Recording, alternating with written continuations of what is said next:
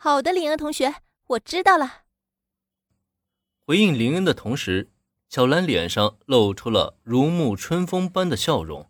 但遗憾的是，随着他将毛利小五郎拖上楼，在听到从天花板上传来拳拳到肉的锤击声，加上那连绵不绝的惨叫声，位于一楼咖啡店的林恩和原子就不由得面面相觑了。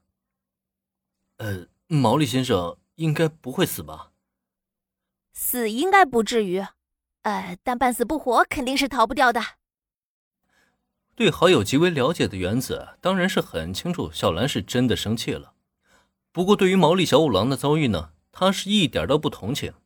不作死就不会死，毛利大叔好像永远都认不清这一现实啊。呃，半死不活。听到天花板上依旧传来殴打的声响，林不由得微微摇头。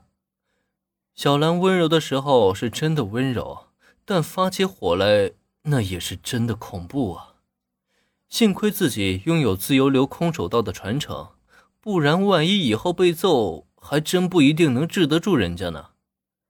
哎，想这么多干嘛？自己又不是毛利那个糊涂侦探，也不会惹小兰生气啊，怎么可能会挨揍？呃，原子，那这里就暂时交给你了。我先去做一些小甜点。暂停了心中的胡思乱想，林恩先将招待客人的工作交给原子。就像他所说的，咖啡店里售卖的可不仅是咖啡而已，搭配咖啡的甜点啊，一样都必不可少。哦，好的，我知道了。接到林的委托，原子一开始还没反应过来，等看到林恩的身影已经走向工作区，他才醒悟到。自己貌似浪费了与男神独处的机会，这让他不由得心中暗恼，有心追上去吧，可看着空荡荡的大厅，他又不由得停下了脚步。男神交代自己的工作还没完成，就这么跑掉的话，肯定是不行的。没办法了，只能等下次机会。林恩并不知道原子的懊恼。走进厨房的他，已经在心中定好了今天制作的糕点。由于时间不足，像那些需要发酵的蛋糕就暂时不考虑了。所以呢，曲奇蛋糕杯这类啊既简单又受欢迎的甜点就成为林恩的首选。按照脑海中的记忆和经验，林恩立刻行动了起来，没有一丝多余动作，以最快的速度将各种原材料搭配在一起。当他将一批曲奇和蛋糕送入烤箱以后，抬头看着时间，竟然发现才过去了十分钟而已。这就是全能咖啡店主的力量吗？林恩本以为自己至少得花费半个小时的时间。哎，小兰回来了。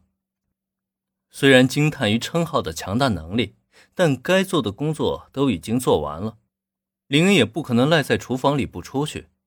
等他回到大厅以后，发现小兰已经完成了对父亲的教育工作，正在和原子一起品尝咖啡。这么短的时间，咖啡肯定还是温热的。古有关羽温酒斩华雄，今有小兰温咖啡揍老爸，这还真是干得漂亮。我回来了，林恩同学。揍了毛利小五郎一通以后，小兰看上去是消气了。不过，面对林恩，他却不由得脸色一红，有些不太敢与他对视。这也难怪，面对展现出如此暴力一面的他，如果换成一个胆小的男生，恐怕早就逃之夭夭了吧。本集播讲完毕，感谢收听，免费不易，您的评论与分享是我坚持下去的最大动力。